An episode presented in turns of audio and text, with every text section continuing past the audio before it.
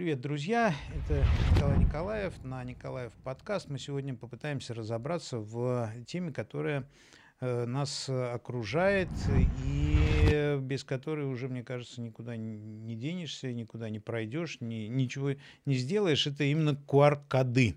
Что такое QR-код, как он связан с э, нашими правами доступа к, я не знаю, таким обыкновенным, простым житейским э, вещам, как сходить в магазин, в кино и так далее.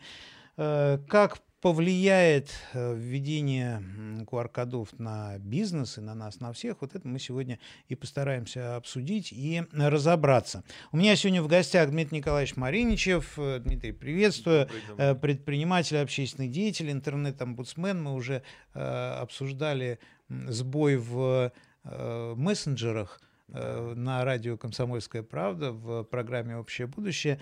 Э, кто не видел, посмотрите у нас и на YouTube-канале, и э, в, на сайте «Комсомольской правды» есть эта программа. Но вот, Дмитрий, сегодня хотел обсудить тему QR-кодов. Во-первых, постараться разобраться. QR-код ну, понятно, мы сейчас все знаем, как, как он выглядит. На самом деле, насколько я помню, э, уже много лет он существует. Да, он был придуман специально, так сказать, выведен в лаборатории. Это машиночитаемый текст. По сути своей, чаще всего он используется для кодирования ссылок. Ну, то есть это и есть просто некая ссылка. Ссылка, ссылка да. Вот то, что вы вбиваете, например, там условно www.yandex.ru, QR-код — это то, что может прочитать машина с помощью видеокамеры и распознать его и перейти, например, по этой ссылке. Ну, как один из вариантов. А почему вот именно этот э, вариант кодировки? Он как-то более надежен или простой? Или Во-первых, он резиновый, то есть в него можно записать достаточно много информации. Э, это легко увидеть, что вот бывает QR-код, у него такие большие квадраты, он да. такой огромный, а бывает такой там мелко-мелко-мелко всего. Это вот на самом деле просто разница количества символов, которые в него закодировано то есть длина той же самой адресной строки.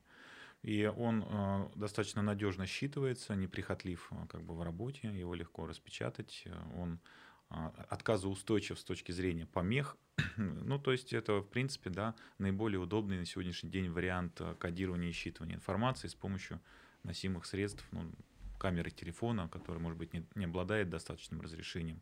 То есть с точки зрения проникновения технологий в общество, это, наверное, самая такая кондовая, самая надежная э, технология, самая простая. Как автомат Калашникова. Да, как автомат Калашникова, один в один, хорошее, хорошее сравнение.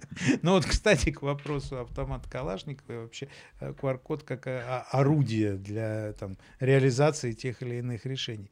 А сейчас у меня такое создается впечатление, что Э, тема QR-кода и вообще QR-код приобретает некую такую самостоятельную ценность. В том плане, что уже не обсуждают, э, там, ты привит или не привит, или э, ты там хороший или плохой. Или... Вот у тебя есть QR-код, или его нету QR-кода. Вот как вы вообще относитесь к тому, что сейчас на э, QR-код э, стараются перевести огромное количество Э, самых разных и решений, и явлений, и прежде всего связанных с коронавирусом. Ну, такое личное отношение. Ну, с одной стороны, конечно, QR-коды, они очень сильно могут облегчить жизнь. И такое вот тотальное внедрение посредством борьбы с ковидом, оно, конечно, провоцирует общество людей понимать, изучать или уметь пользоваться этим. С одной стороны, это даже плюс какой-то, то есть это некая образованность технологическая возникает в обществе. Но, э, повторюсь, я за гражданское применение, то есть за применение, которое является пользой для человека. То есть, э, например, в Китае очень много в мелком бизнесе людей расплачивается с помощью QR-кодов. Да каким образом? Э, ну, это тоже же, в принципе, ссылка. Вы вместо ценника можете повесить на товар просто QR-код, и человек, переходя на него, может получить все то же самое и а, оплатить там в один клик. Mm-hmm. Это все очень удобно. Ну, эта часть, вот как бы использования QR-кодов у нас как пока не прижилась. У нас э, контрольно-надзорная функция с помощью QR-кода, да? QR-коды. И с этой стороны, конечно, э, эффект для них отрицательный, потому что как бы вот это вот отношение человеческое не сотрешь, и оно все равно в памяти будет э, негативным. Вот этот QR-код, он именно как бы надзорно-контрольный у нас сейчас и ассоциируется с этим. А по-хорошему, конечно же, его бы использовать в таких благих намерениях, тогда бы польза от него была больше. Но в любом случае я считаю, что эта технология, она проходная, то есть она так вот сильно долго не задержится. Ну, то есть она будет в нашей жизни как штрих-коды на этикетках. Угу. Вот, но если сравнивать QR-код и штрих-код, то, конечно же, QR-код на порядок более современная технология, чем штрих-код но все равно будет уходить э, все в сторону бесконтактной системы коммуникации и взаимодействия и вещей, и людей, и смартфонов. Ну, так же, как вы сейчас оплачиваете на кассе. Телефон поднесли ну, да. к посттерминалу, вместо того, чтобы доставать карточку, вставлять ее. И все уже к этому привыкли. Вот, и, в принципе, все будет приходить именно в эту сторону, э, в сторону того, что не нужно будет ничего печатать, не нужно будет что-то делать, достаточно просто своего собственного присутствия, как есть.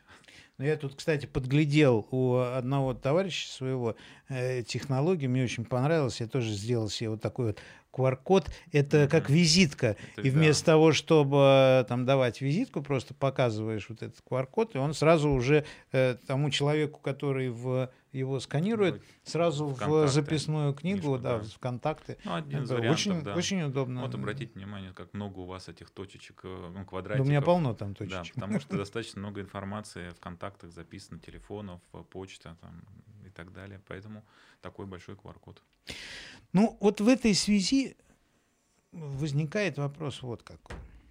Вот сейчас, э, вот из новостей, да, э, РБК прежде всего э, публикует уже, по-моему, вторую или третью новость о том, что правительство подготовило законопроекты, там, два или сколько там законопроектов, которые начинают вводить обязательные QR-коды, то есть QR-код, его наличие как вот некий до, допуск да, в транспорт, кафе, магазины и так далее. Понятно, что QR-код э, в этом случае ведет к э, базе э, там, вакцинирован человек или не вакцинирован.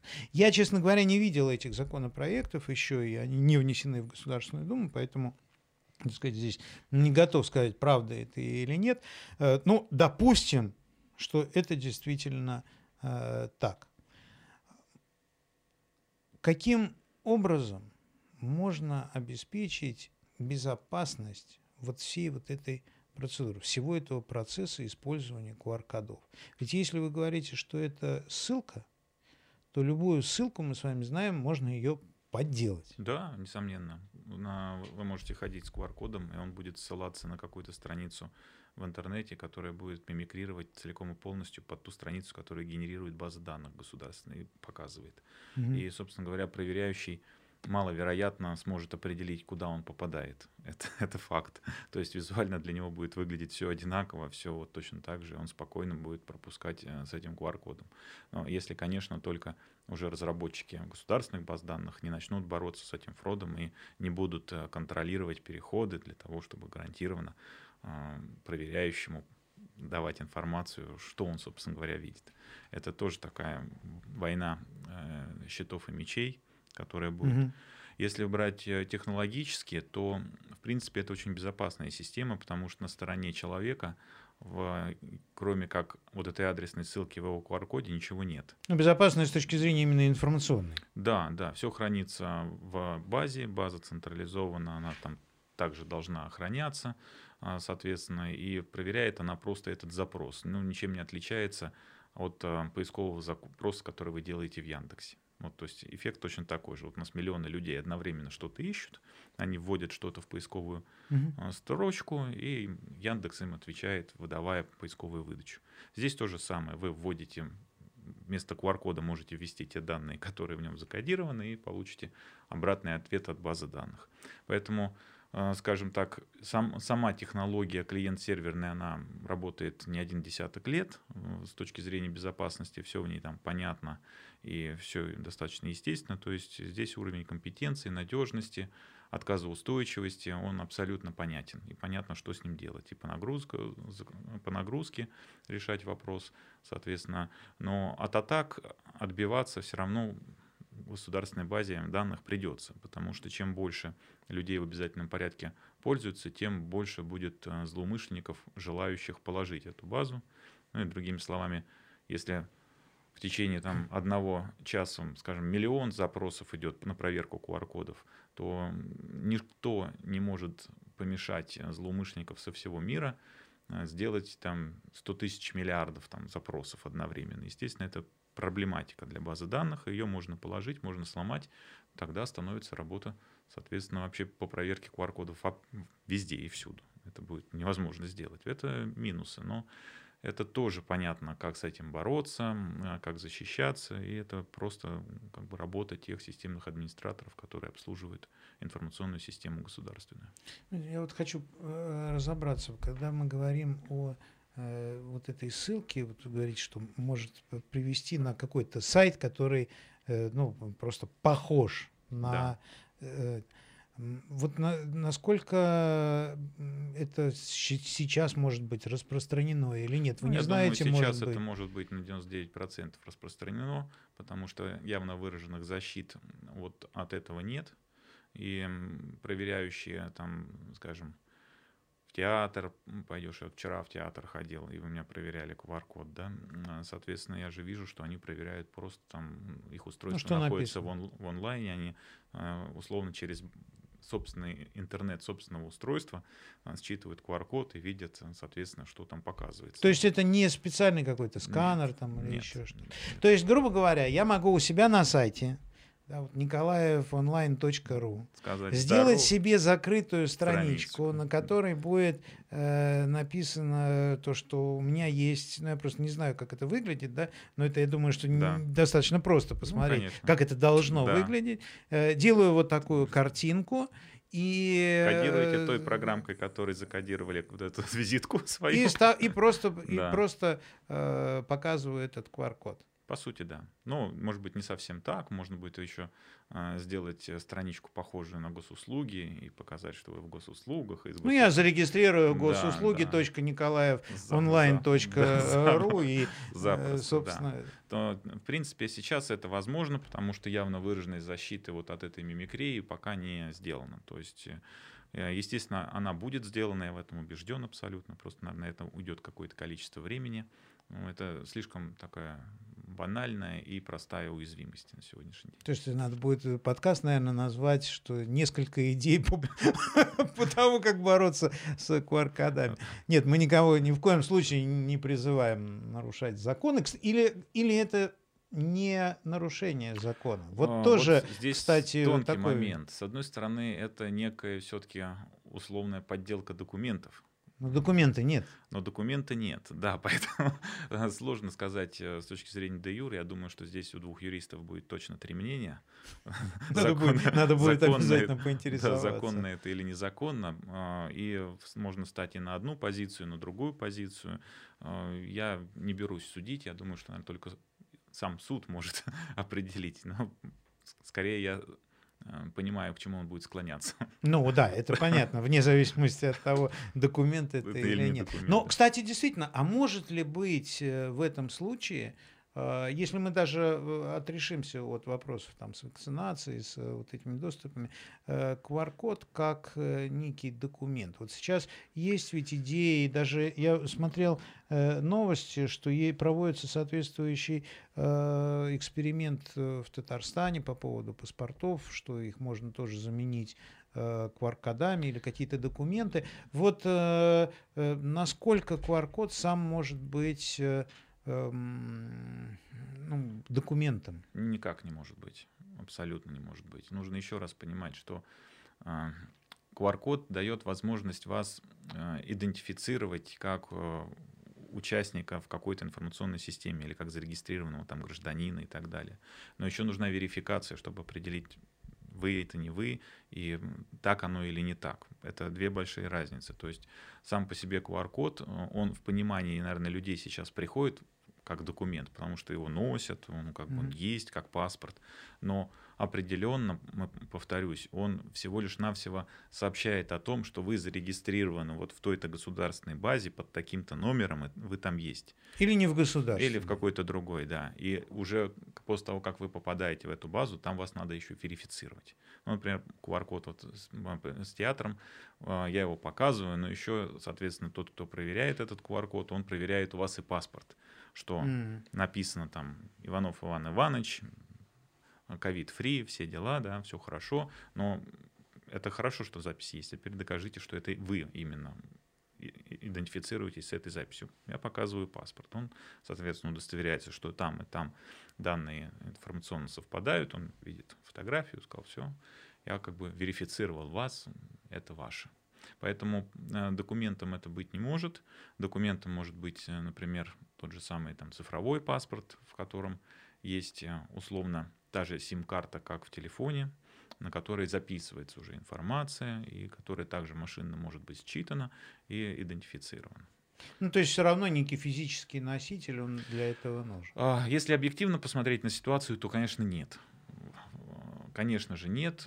Просто мы, как люди, привыкли к тому, что у нас есть нечто, что для нас является документом, и мы привыкли это с собой носить, и оно как бы вот всегда рядом, в кармане душу греет, как говорится. Да, вот если взять людей советской закалки еще, то они будут ходить с паспортом, это для них такой очень важный элемент. Если возьмете более молодое поколение, то они уже до конца не понимают, зачем это нужно.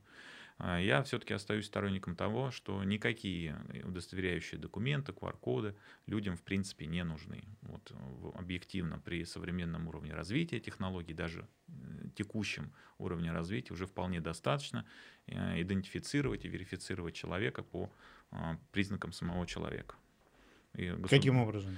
Ну, это просто в нашу жизнь сейчас должна войти технологическая революция с точки зрения а, биологической идентификации, потому что человек сам по себе уже ходячий QR-код. У нас есть э, огромное количество идентификаторов. Это рост, походка, глаза, уши, кровеносные сосуды, отпечатки пальцев, э, голос. Соответственно, у нас масса. Даже то, как вы печатаете на клавиатуре, это фактически эквивалентно э, подписи, которые вы ставите на бумажном документе ручкой. Сам характер э, да, моих движений. Вы, да, вы это как бы не заметите, а компьютер это четко заметит, и это будет всегда гарантированно определять вас. Ну, тоже здесь такая очень непростая ситуация. Вот, ну, я сколько раз было, да, что Э, например, я могу попросить э, там сына взять мою карточку и пойти ну, в да. банк. Но ну, вы не можете откажет. попросить э, сына взять вас и пойти в банкомат. Никак, никак. То есть здесь тоже есть определенные, так сказать, вопросы, которые возникают. Там много вопросов, но они все тоже технологически решаемы. Там обычно задают самый простой вопрос, а что будет, если кто-то там как-то скопировал или каким-то образом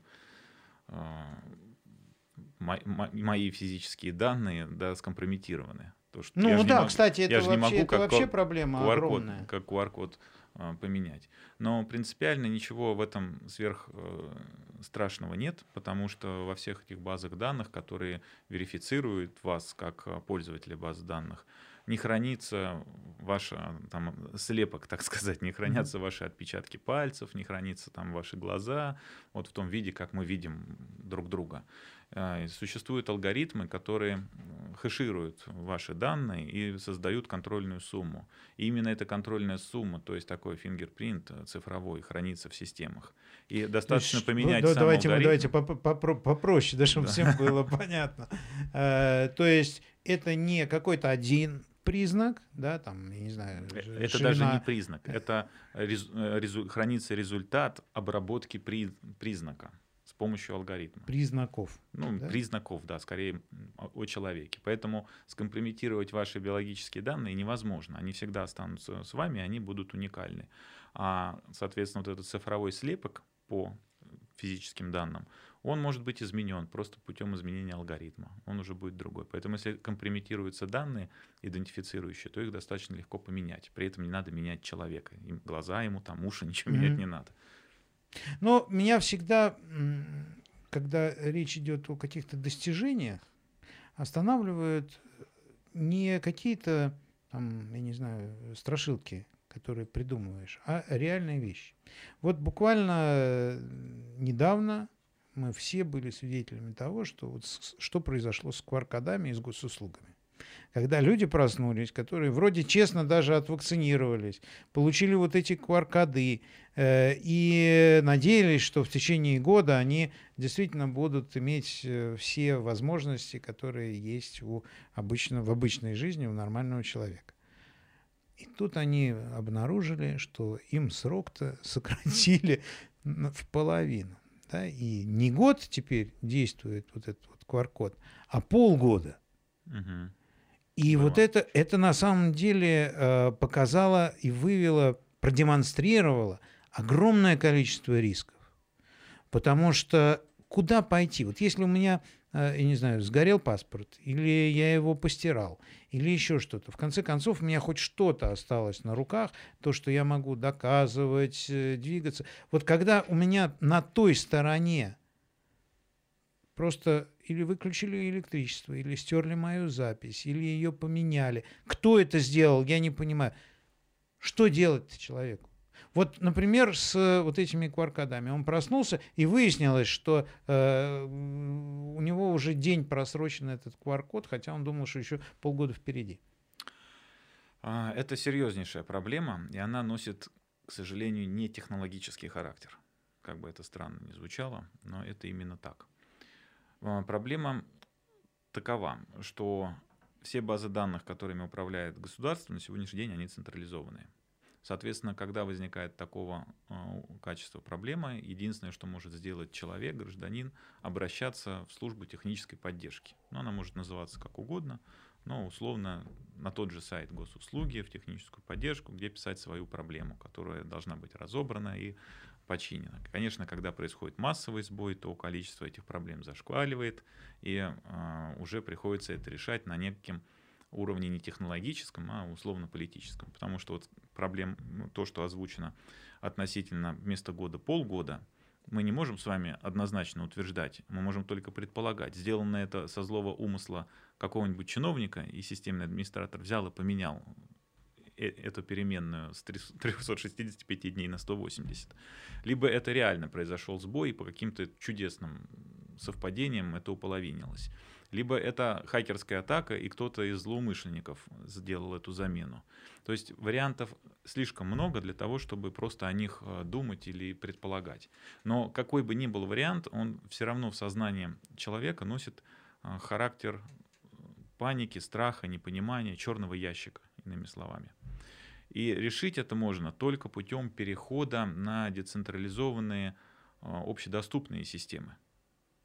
Что это означает? Это означает, что база данных и вся хранимая в ней информация управляется не централизованно и регулируется администратором, а доступна всем гражданам и поддерживается ее работоспособность непосредственно самими гражданами. Ну, например, тот же самый блокчейн — это один из принципов ведения таких баз. Ну, это типа Википедии, вы имеете в виду вот это? Ну, Википедия... Когда не, все не, могут, э, так сказать, не, участвовать. Не, не совсем корректный э, пример, скорее ну, пример криптовалют, э, например, того же биткоина более, mm-hmm. коррект, более корректен. Э, там нет возможности изменить транзакцию задним числом, Например, если у вас есть сертификат на 365 дней, то он и будет сертификатом на 365 дней. И никто его никак изменить не может. Можно внести новую запись, которая будет его корректировать. Но история этих изменений останется общедоступной для всех.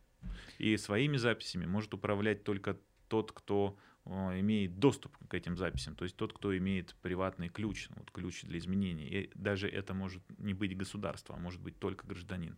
Вот переход к такого рода базам данных, он, конечно же, э, создаст огромный э, уровень доверия людей к системе и от, такую мощнейшую отказоустойчивость системы в отличие от того, что мы имеем сегодня. Но боюсь, э, что ни общество, ни тем более государство на сегодняшний день к этому не готово и на такое фундаментальное изменение не пойдет, потому что э, переход на такого класса технологические решения подразумевает серьезнейший ментальный переход э, внутри общества. То есть он подразумевает ответственность непосредственно гражданина за те действия, которые он совершает и со своей жизнью, и жизнью других. То есть это путь к прямой такой вот точечной демократии и консенсусу по всем вопросам, которые могут быть э, в жизни общества. Это сложнейший фундаментальный переход. А то, что мы имеем, это несколько иная система жизни. И мы вот, если так копнуть глубоко, я вообще сторонник э, именно социально-экономических отношений, основанных на технологическом прогрессе, который доступен обществу как базисе, то мы видим, что та же проблема с вакцинированием, когда вакцинируются там условно в канализацию, да, но получают QR-код, э, когда по сути своей население, э, если не саботирует, но достаточно так это жестко противится, правилам и порядкам. А государство, собственно говоря, старается сделать как лучше, но получается почему-то не как лучше, а вот как-то Ну, государство это прежде всего народ, поэтому да. здесь не надо путать э, там управленческие решения, решения отдельных чиновников да. и государства. И здесь вот почему так возникает? Потому что чиновники на сегодняшний день, они по сути являются, если даже не прямыми, но администраторами системы, такими технологическими администраторами. И решение чиновника подразумевает использование QR-кода по, по сути своей, но не подразумевает а, объяснение или принятие решения со стороны участника. Он не, под, не поддерживает сам эту информационную ну, систему. Это одностороннее. Одностороннее действие. И, а, естественно, технологический прогресс дает возможности для чиновника с точки зрения управления, и они очень сладкие они очень легкие, они очень понятные. И, естественно, государство, любое государство так или иначе стремится их начать применять. И здесь возникает такой антагонизм между самим гражданским обществом и, соответственно, управлением этим обществом.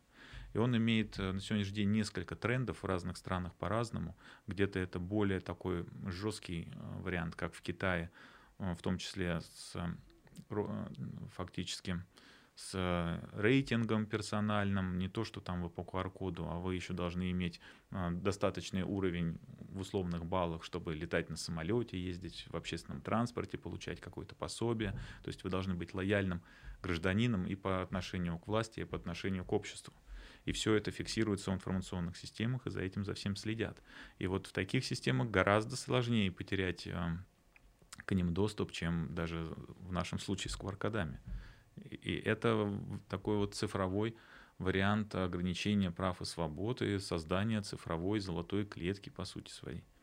То, что... Ну, не факт, что золотой, но ну, клетки ну, точно. Золотой, да, точно золотой, потому что там э, главный принцип э, гражданин должен быть счастлив, э, доволен, сыт, жить в комфорте, да, и, соответственно, в безопасности.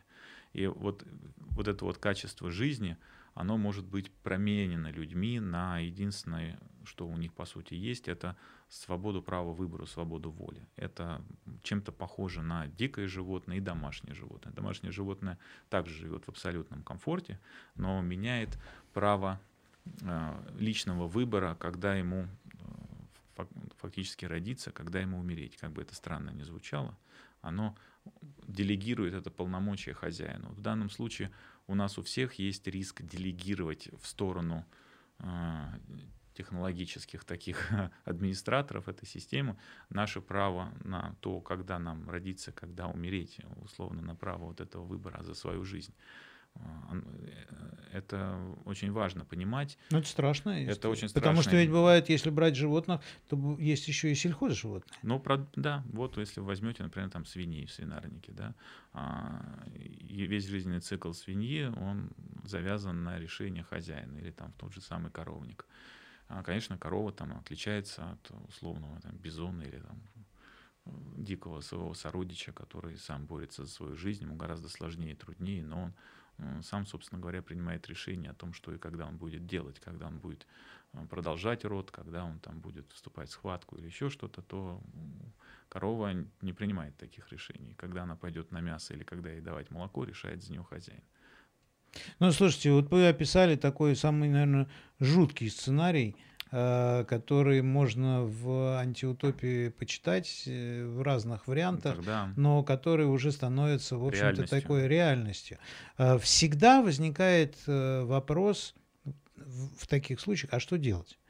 Потому что, да, мы можем долго сетовать, говорить, но э, понятно, что для любой системы подконтрольность ее там, элементов, она важна, это важна это и, процесс, наверное, это, это такая самоцель, это ее стабильность, да. ее э, живучесть.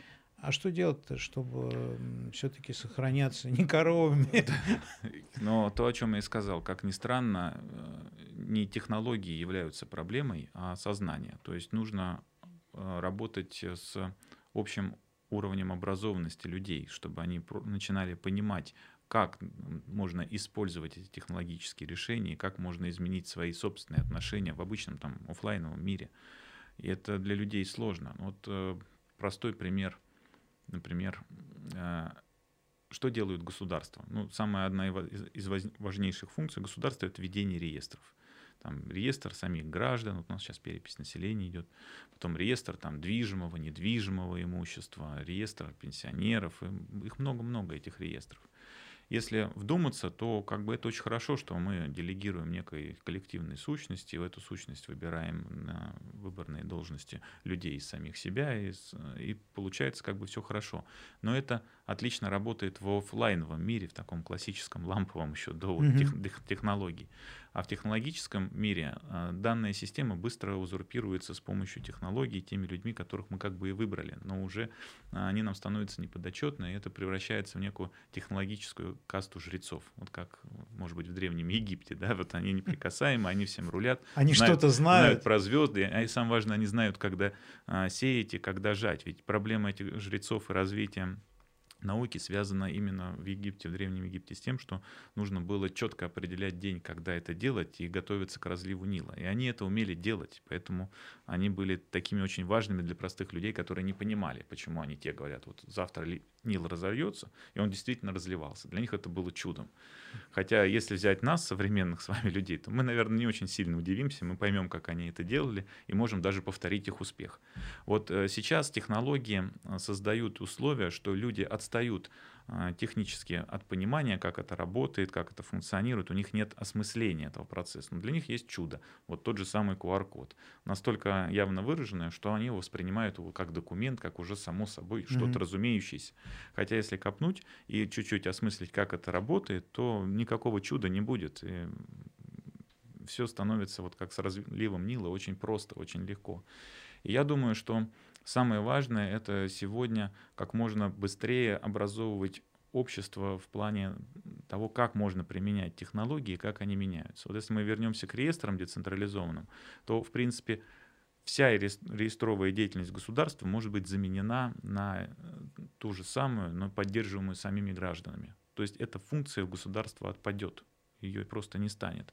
А, тот же там пенсионный фонд, трудовые книжки, электронные она, угу. или бумажные, не нужно их вести, это все могут поддерживать сами граждане. Записи о автомобилях, о квартирах, изменения этих записей, это все могут делать и поддерживать сами граждане. И это технологически примитивно просто. Извините меня, что я так вот очень, может быть, вульгарно это выражаюсь, но это реально а, просто, это уже работает там добрый десяток лет и зарекомендовала и свою отказоустойчивость, и технологическую применимость, э, очень много плюсов. И, естественно, вот эти вот переходы в такие состояния, они подразумевают, ну, может быть, даже, я бы сказал, революционные переходы самого сознания, именно социально-экономических отношений. Но я абсолютно убежден, что в ближайшем будущем мы получим конфликт интересов именно вот э, в этой части. То есть у нас будет в мире тренд э, в сторону усиления роли государства и конфликтов на уровне государств, явно выраженных. Это будет конфликт Китая с Соединенными Штатами, Штатов с Европой и России как бы между, между всеми. То есть это как минимум там 4-5 точек э, такого жесткого присутствия, технологического доминирования и, соответственно, государственной структурности и конфликтов на уровне этих сущностей государственных. Я не говорю о каких-то явно выраженных открытых военных конфликтах, там, не дай боже, да, но потенциально конфликтность ситуации и конкуренция, она будет э, вот в этих вот разных технологических применимостях. Это тоже уже понятно. И, э, скорее всего, мы будем видеть, как мир будет разрываться в технологических изменениях, и применение технологических средств и программно-аппаратных комплексов на как бы собственных а, базисных таких структурах, базисных началах.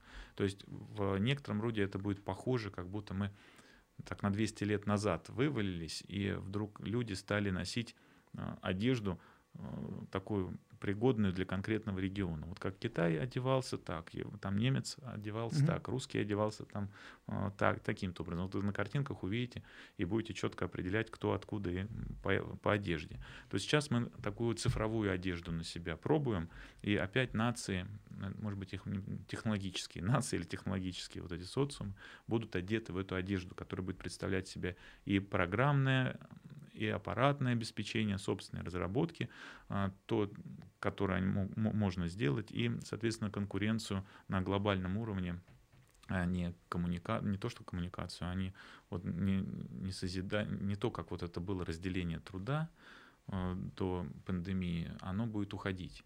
Ну, то есть имеется в виду не э, само программное обеспечение, а именно характер взаимоотношений в цифровой, э, в цифровой среде между гражданами, государством, организациями, бизнесом. Да, в том числе, да, потому что нужно понимать, что чем глубже идет интеграция э, функциональности внутрь государственных систем, а это очень такой тоже сладкий кусочек. Государству всегда будет хотеться больше делать адресной поддержки гражданам, давать людям больше а, государственной поддержки централизованно, а это изменение конкурентного ландшафта именно с точки зрения, опять же, бизнеса, особенно малого и среднего бизнеса, он вытесняется, собственник вытесняется.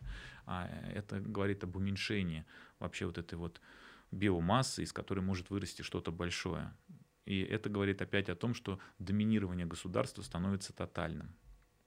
Оно в первую очередь э, ну, как бы ржавеет в некотором роде, оно э, становится таким более костным, и оно, конечно же, человеку дает больше возможностей, больше как бы комфорта, но требует от него больше лояльности, и оно становится очень таким агрессивным по отношению к тем, кто ему докучает. А это в первую и очередь, возражает. Это в первую очередь предприниматель, потому что предприниматель, он видоизменяет какие-то устаканившиеся уже вот э, системы или технологические Но он придумывает что-то новое, новое каждый что раз, ломает, да. да. Ну вот э, меня к предпринимателям мы сейчас еще вернемся, а э, вопрос в э, тех самых жрецах, которые все знают и угу. э, действительно делают ну, якобы чудеса для всех остальных. Э, когда мы говорим о вот этих базах, госуслуги, там, с реестры и так далее, э, то э, это же не только железо. Это те люди, которые могут физически подключить клавиатуру, нажать на какие-то кнопки, что-то подправить, что-то запрограммировать и так далее. Когда э, мы говорим о э, МФЦ, вот этих многофункциональных центрах и базах, вот э, у меня как-то возник вопрос, на который я, честно говоря, не получил ни у кого ответа, что э, вот эти базы, которые находятся в одном месте, в МФЦ, мы же можем прийти туда и получить любую справку.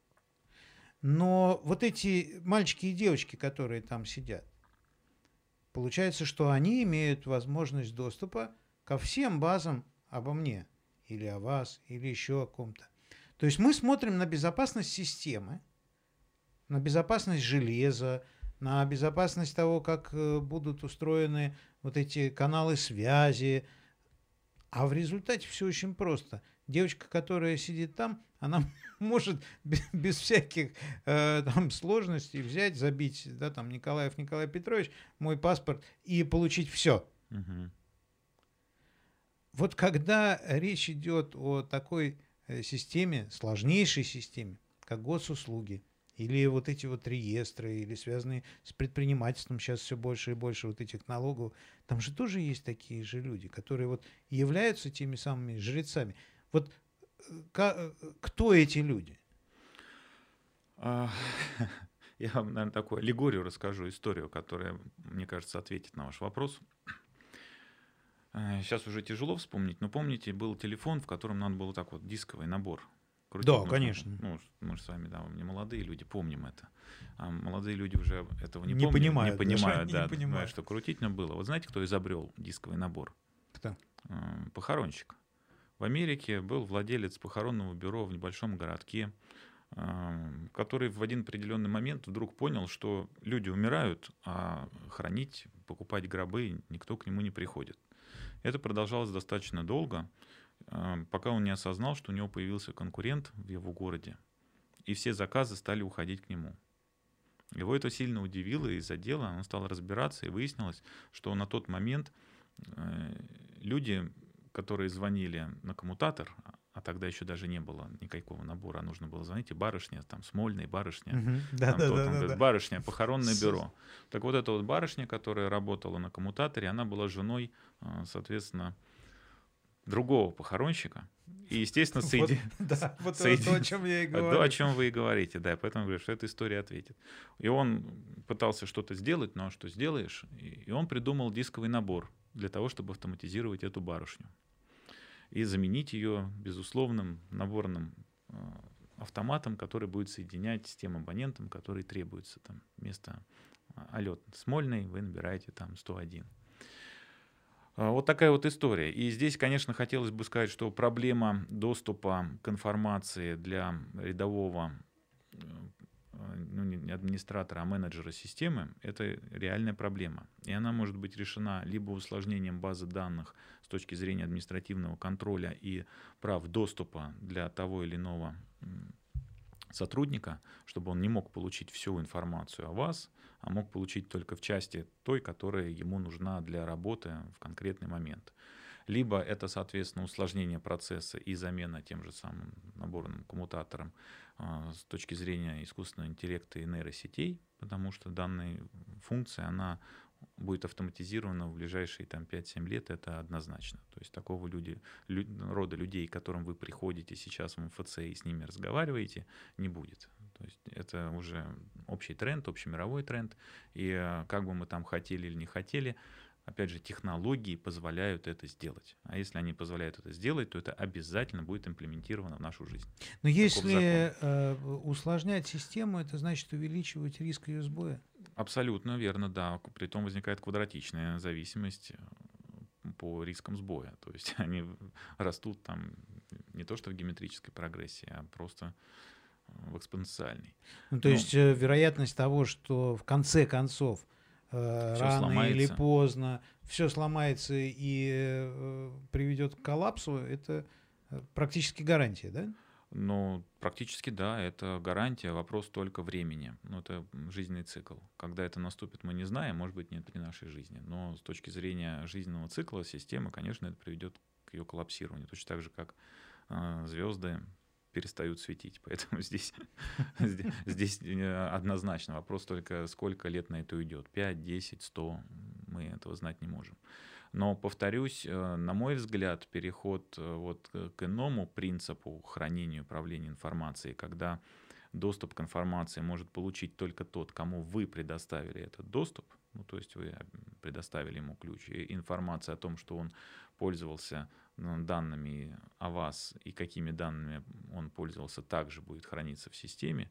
Это очень важный элемент э, изменения вот тех баз данных, которые сейчас у нас присутствуют. И, соответственно, в обязательном порядке должен быть в общедоступном пользовании код, который, собственно говоря, является кодом э, этих информационных систем. Сейчас этого не происходит, сейчас у нас все закрытое абсолютно, и это, конечно же, в корне неправильно. То есть а, код, на котором с помощью которого обрабатываются все эти данные, он должен быть открыт, и его должны видеть э, все люди. Он должен гарантировать, э, и он должен быть проверяем э, со стороны гражданского общества. Но это, повторюсь, все очень сильно ментально иное. Это требует такого фундаментального психологического перехода в сознание. Это, знаете, как сравнить ведь работает система и зарекомендовала себя за много-много лет прекрасно, когда есть царь, есть там бояре, есть там кто-то, и вот вся крестьяне, рабочие, они живут по правилам. Но почему происходили буржуазные революции? Наверное, в первую очередь потому, что люди, которые получали экономический эффект, они хотели в том числе и влияние на жизнь вокруг себя, на ее улучшение. Не соглашались с тем, что один человек придумывает законы, контролирует их исполнение и наказывает за нарушение. А, соответственно, и происходит разделение там властей. Это вот опять механический процесс. Сейчас с помощью технологий мы можем разложить эту общественную структуру не на разделение власть, э, ветвей власти, там, на 3-4, там, судебное, законодательное, исполнительное, там, а разложить это на количество участников системы, то есть вообще на людей. И это просто иные большие числа, с которыми нам не приходилось еще сталкиваться. Но объективно это так. Если вот вернуться к Древнему Египту, то там счет заканчивался, в принципе, на миллионе. Миллион — это было число фараона, и иероглиф, обозначающий миллион, и фараон — это одно и, то, одно и то же, один и тот же знак. Потому что миллионами мог оперировать только фараон. Никому до фараона такие числа огромные были не нужны. А если мы возьмем сегодняшнюю нашу жизнь, то по большому счету а, все переходит в очень-очень-очень-очень большие числа. Мы просто, каждый человек начинает ими оперировать. Даже вот, может быть, вы не задумываетесь, но когда вы ну, общаетесь в каком-нибудь мессенджере, и вам там написано, вы общаетесь с помощью сквозного шифрования, да, да, да. то это значит а, только то, что на вашей стороне есть приватный ключ, который представляет из себя настолько огромное число, что вы его даже там прочитать или досчитать до него не сможете никогда. Ну, либо досчитывать, если вот по единице каждый раз прибавлять, даже компьютер будет там несколько месяцев. Вот понимаете, какими числами мы условно оперируем сейчас в наших технологических сессиях. И этот э, технический а, элемент, он может прийти в отношения межличностные, экономические и так далее.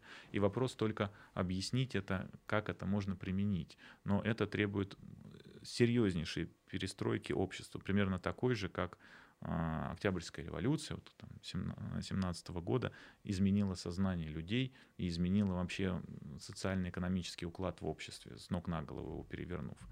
Но, опять же, если забегать вперед, то как бы мы ни относились и к революции, и к большевикам, и к, соци- к советской власти, по сути своей они хотели просто прийти быстрее к социалистическому укладу, к которому буржуазное э, общество пришло просто спустя сто лет. Естественно, эволюционно, эволюционно да. да. И сейчас мы с помощью технологий, с помощью вот новых коммуникаций экономических придем э, к структуре там, прямой демократии, соответственно, с прямым взаимодействием совершенно иной э, социально-экономической структурой.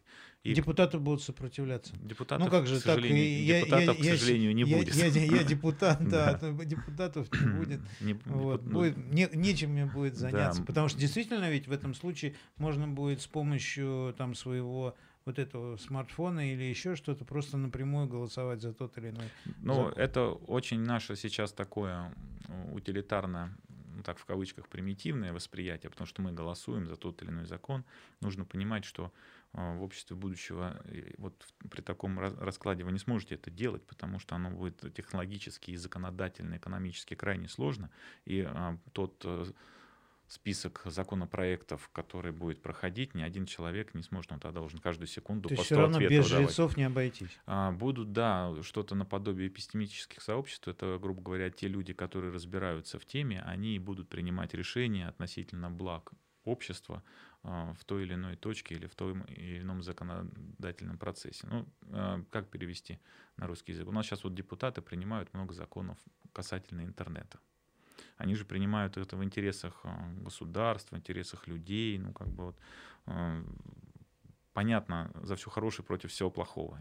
Конечно. Но когда они Но принимают... мало кто разбирается в Да, но если, собственно говоря, из всех депутатов, э, всех депутатов заставить там, объяснить, что, а, а, за что они, собственно говоря, голосуют и как они технологически будут регулировать вот э, то, тот же самый интернет этим законом, чтобы он исполнялся, ну, никто ответить на это не сможет. Я думаю, что... Ну, кто-то сможет, Может конечно, быть, один-два да. найдется, кто в общих чертах э, объяснит, да, что вот он там понимает.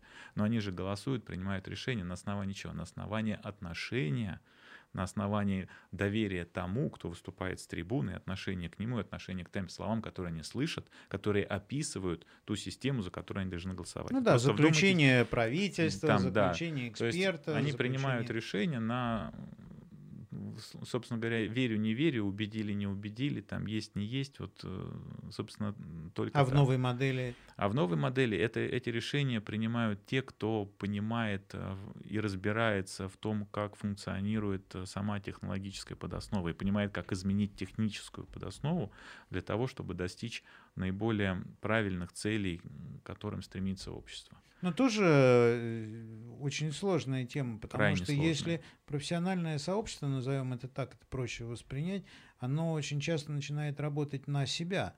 Вот э, посмотрите, э, крайне закрытые сообщества, например, та же самая медицина. Вроде все в белых халатах, вроде все умные, вроде все даже клятву Гиппократа э, получали. Но кто-то получает роялти от одного э, лекарственного препарата, кто-то от другого, а кто-то там какой, какой-то свой интерес есть. Но это жизнь. И говорить о том, что профессиональное сообщество будет в этом случае объективно, оно будет объективно только в отношении себя. А, вот здесь вот есть то, о чем стоит поговорить. Потому что здесь есть э, не то, что недопонимание, а я постоянно повторяю о фундаментальном перевороте, и он очень важен. Если мы возьмем сегодняшнюю э, систему вообще нашего бытия, то она вся основана на конкуренции. Согласитесь. Да? И у нас прям вот как мантра, конкуренция это хорошо, монополия это плохо, но если взять э, цифровые введения все QR-коды, то это, в принципе, государственная монополия на большую часть э, Конечно. функций. Э, то есть мы, с одной стороны, как бы ратуем за конкуренцию, с другой стороны, сами ее убиваем. Это естественно. И то, что кто-то что-то там перетаскивает на себя. Э, это борьба за ресурсы. Это вот именно то общество, в котором мы, конкурентное общество, в котором мы живем. И конкуренция, это, конечно, действительно, с одной стороны, хорошо, потому что он дает э, энергию, и оно двигает общество вперед, улучшает э, качество товаров и услуг, уменьшает их цену. Но если копнуть глубже, то для человека конкурентный мир, он всегда плох.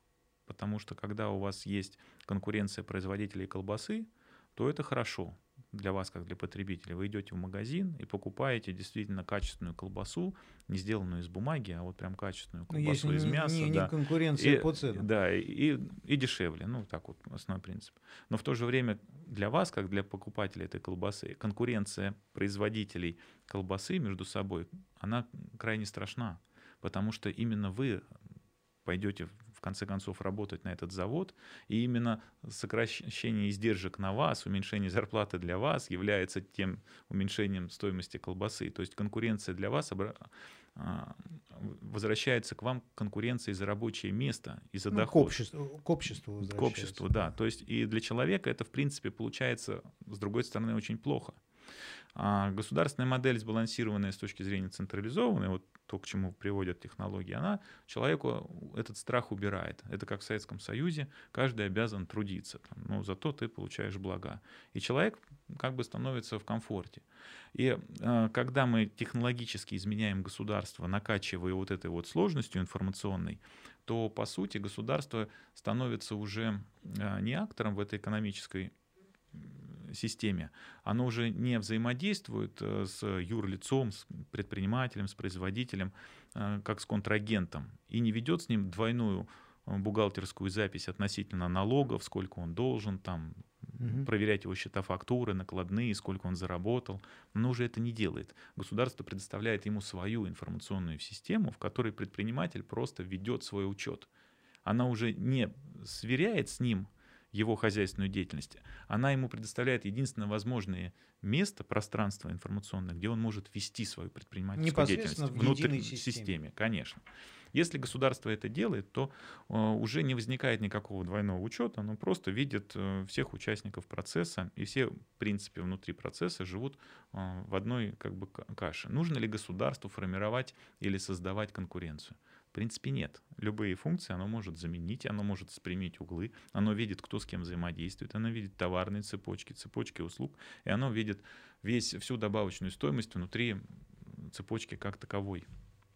Происходит а, обратная как бы рефлексия. Государству не нужно собирать налоги, ему нужно только делать справедливое распределение благ потому что все налоги, все деньги, вся экономика внутри самого государства, внутри единой информационной э, системы сущности. Но это не застой. Вот это такая система, она в любом случае достигнет определенного баланса. Конечно. Вот Я об этом и говорю, что и такого, такого класса система внутри самого себя болота. Поэтому я и начал э, говорить в начале, что системы государственные, как цифровые империи, будут конкурировать между собой на просторах угу. земного шара. То есть, по сути своей, а, все условные граждане Российской Федерации превратятся в работников Российской Федерации. Не какой-то там компании, а именно работников Российской Федерации, валовый продукт Федерации, справедливое благ со стороны Федерации в отношении каждого конкретного человека, гражданина, это и есть тот, э, то,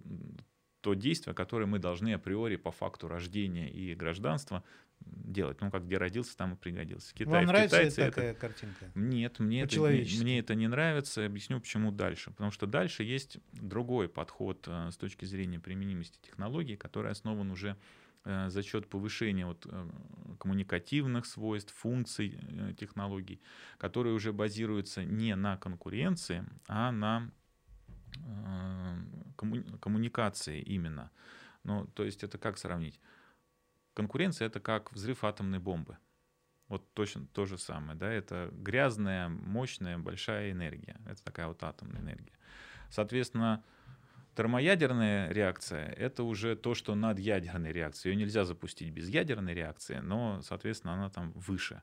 И она уже на созидание основана. И технологии, технологии сегодняшнего дня, они позволяют обществу перейти в режим уже э, вот этой вот такой чистой термоядерной энергии.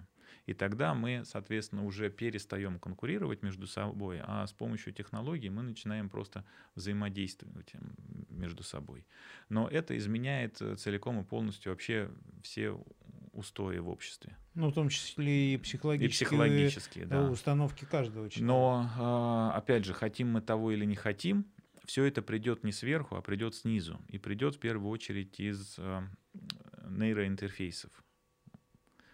То есть в нашу жизнь сейчас семимильными шагами будут приходить, э, по сути, свои две фундаментальные технологии, которые начнут резко менять нашу жизнь. Это нейроинтерфейсы, то есть взаимодействие с информационной системой, а, непосредством того, что вы тыкаете в экран или набираете на клавиатуре, а, собственно говоря, просто думаете. А это значит, что вы сможете коммуницировать с любым другим человеком, не только с человеком. Ну, это, это трансгуманизм. Важно. Трансгуманизм в чистом виде. Но он, к сожалению, очень близок по приходу.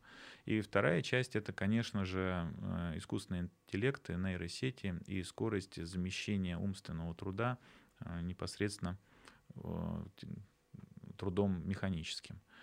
И это очень важно понимать, поскольку если вот сейчас вы все-таки передаете там файлы, фотографии, видео пересылаете, то в ближайшем будущем вы сможете делиться впечатлениями, воспоминаниями, ощущениями с другим человеком. А это говорит о том, что вы сможете растаскивать э, свое сознание на сознание другого человека. И это крайне сложное с точки зрения и религии, и философии, и ну, этики, это и совсем морали. другая этика вообще. Да, абсолютно. И я каждый раз говорю, что не нужно думать о том, как с помощью технологий сделать мир лучше. Это будет делаться очень быстро. И государству не нужно думать. Государству нужно думать о новых вызовах этики, морали и философии. Если мы об этом думать не, дум, не будем, то высока вероятность, что мы скатимся вот в не очень а, хорошие варианты антиутопии, которые приведут к коллапсированию просто наших обществ. А если мы будем думать об этом, мы, мы сможем найти выход именно в таких высоко интеллектуальных упражнениях, то э, я верю в то, что наша жизнь может радикально измениться. Потому что все в наших головах как кухонный нож. Можно резать Но при колбасу. сохранении и этики нашей, наших текущей, ценностей. и тек, вот, а, при сохранении текущей этики, текущих наших ценностей, это чистой воды консерватизм, который просто оттягивает а, момент принятия решения, когда нужно будет за это решение отвечать, не более того. То есть э, я нормально отношусь к изменениям в Конституции относительно там, многих поправок, но э, если посмотреть глобально на эту ситуацию, то она продиктована тем, что общество, вообще наше вот российское общество не готово к тому, чтобы встать э, в точку принятия такого рода новаций и такого рода решений или даже обсуждений. Мы стараемся как бы заморозить ситуацию и делать вид, что новых технологий не существует. Либо применять новые технологии для того, чтобы стабилизировать структуру в том состоянии, к которому мы привыкли, в классическом состоянии. И отсюда Э, хотим мы того или нет, будет возникать э, в целом напряженность, невидимая напряженность внутри общества. Как, но она будет связана в первую очередь с тем, что технологии будут глубоко принимать, проникать, как это он, э, ну, в, в, в народ, да, то есть вот в само общество. А эти процессы, они неизбежны. И, и посмотрите вот на последние анонсы там, того же Цукерберга относительно переименования Фейсбука в Мета. Да. Это говорит о том, что в недрах крупнейших корпораций уже метавселенные, метаобщества, они уже созрели. И глупо думать, что пользователи Инстаграма, Фейсбука, ТикТока не погрузятся в метавселенные и не получат новый вид взаимодействия, который будет отличен от э, государственных моделей. Ну, очень много, э, конечно, но это абсолютно такие уже философские вопросы. И э, мне, кстати, кажется, что мы очень недооцениваем сейчас вопросы именно философии и да. то, что мы э, не преподаем философию, не преподаем логику, то, что у нас э, не мы не провоцируем вот такой мыслительный процесс в обществе в целом, это как раз очень плохо. И спасибо огромное за вот такую позицию, да, вашу потому что действительно здесь нужно осмысливать. Дело в том, что, с одной стороны, действительно э, технологии идут вперед, и сопротивляться, наверное, бесполезно. Но э, вот сохранить нашу традицию, наши там, ценности, я не готов ими делиться как человек, да, и их менять в угоду какой-то э, так сказать, технологий, даже удобства какого-то. Но э, здесь же есть и обратная сторона медали, о которой мы говорили. Если мы отпускаем ситуацию, и эта технология э, развивается, развивается, становится сложнее, сложнее, сложнее, мы только что с вами говорили, что чем сложнее система, тем больше шансов у нее на э, такую аварию глобальную, да, на угу. глобальный коллапс. Действительно очень сложные темы. А, в... а начали это мы с QR-кода. Да. Начали чем, с QR-кода. Чем глубже погружаешься в принципы работы QR-кода, тем больше понимаешь, что а, вот эти вот круги на поверхности, они просто всего лишь волны, да, ну, ну, нужно думать, может быть, и об извержении вулкана где-то на дне океана, чтобы понять, откуда берется там цунами, условно. Здесь наверное, все то же самое. Я, по крайней мере, склонен в это верить, но из-за там, время моей жизни и э, развития технологий там, при мне, на мой взгляд, э, я ни разу не ошибся в плане того, что будет следующим шагом. Но слава богу, что я ошибаюсь с точки зрения времени прихода изменений. Такой вот пример, когда там, в 97 году э, возникли, соответственно, первые электронные магазины, такие вот, ну, электронная система заказов. Ее вводили дистрибуторы, те, ну, технологические, в основном те, которые компьютерным оборудованием занимались импортом и продажей. Я был абсолютно убежден, что посредники, компании, продавцы, вот там условные розничные магазины, они вымрут, они просто вот все, они будут не нужны, и даже дистрибуторы будут не нужны, потому что производители будут торговать напрямую.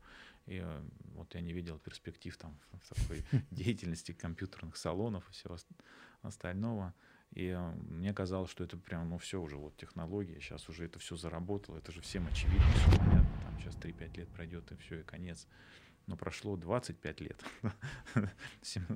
Ну, они действительно отмирают. Да, и отмирать-то они начали только сейчас. Поэтому э, для себя я сделал вывод, что, наверное, надо читать Библию, там есть ответы на вопросы, и там вот Моисей водил евреев по пустыне 40 лет. Для чего? Для того, чтобы просто э, изменилось создание, сознание общества. То есть одни ценности были заменены на другие. Да. Это не значит, что он не мог дойти там туда, из Египта в землю обетованную. Да, он мог дойти туда и за месяц, но ходил вот 40 лет. Э, и здесь все то же самое. Я сейчас э, очень склонен верить, что изменения с технологиями в нашу жизнь приходят где-то в горизонте как раз 40 лет. И если так вот, э, чтобы не пугать никого, что на наш век-то хватит пожить нормальным образом, я так э, ради шутки отсчитываю начало компьютерного вот этих э, эпохи изменений с момента появления первого айфона, с новым интерфейсом взаимодействия с телефоном. Это, кстати, ну да, принцип важно. совсем принцип другой. другой. Да. До этого был он иным. А, то вот считайте, что прошло-то совсем немного, сколько там у нас с восьмого года, да, Сейчас у нас 20 ну, Чуть больше 10 лет. Да, чуть больше 10. То есть еще там порядка 30 лет. Еще 30 лет. Лет есть, да, прежде чем мы получим поколение и общество, которое будет радикально отличаться от общества, там, скажем, 2005 года. Дмитрий, спасибо большое. А, действительно, есть о чем подумать. И может быть, к чему готовиться, тоже, это тоже немаловажно. Спасибо огромное, потому что действительно те движения, которые происходят сейчас, они у многих вызывают даже не вопросы. Это действительно определенный, ну как ужас даже, да, на таком физиологическом уровне даже. Угу. Потому что вокруг нас происходят э, вещи, которые мы не можем объяснить, не можем к чему они, э, понять, к чему они э, нас толкают, но мы чувствуем, что а вот без QR-кода мы уже куда-то не пройдем. Вот это ужасно. Э, и спасибо большое за то, что вот э, мыслями поделились, потому что я очень надеюсь, что такие мысли, они в том числе подтолкнут людей, кто нас слушает, смотрит, да, к каким-то своим размышлениям, своим шагам, да, к тому, чтобы вот как-то вот самим осознанно подходить к тому, что происходит. Спасибо. У меня в гостях был Дмитрий Мариничев, э, интернет-омбудсмен да. интернет-омбудсмен, э, предприниматель и, как мы видим, по-настоящему человек, который мыслит. Спасибо. Спасибо.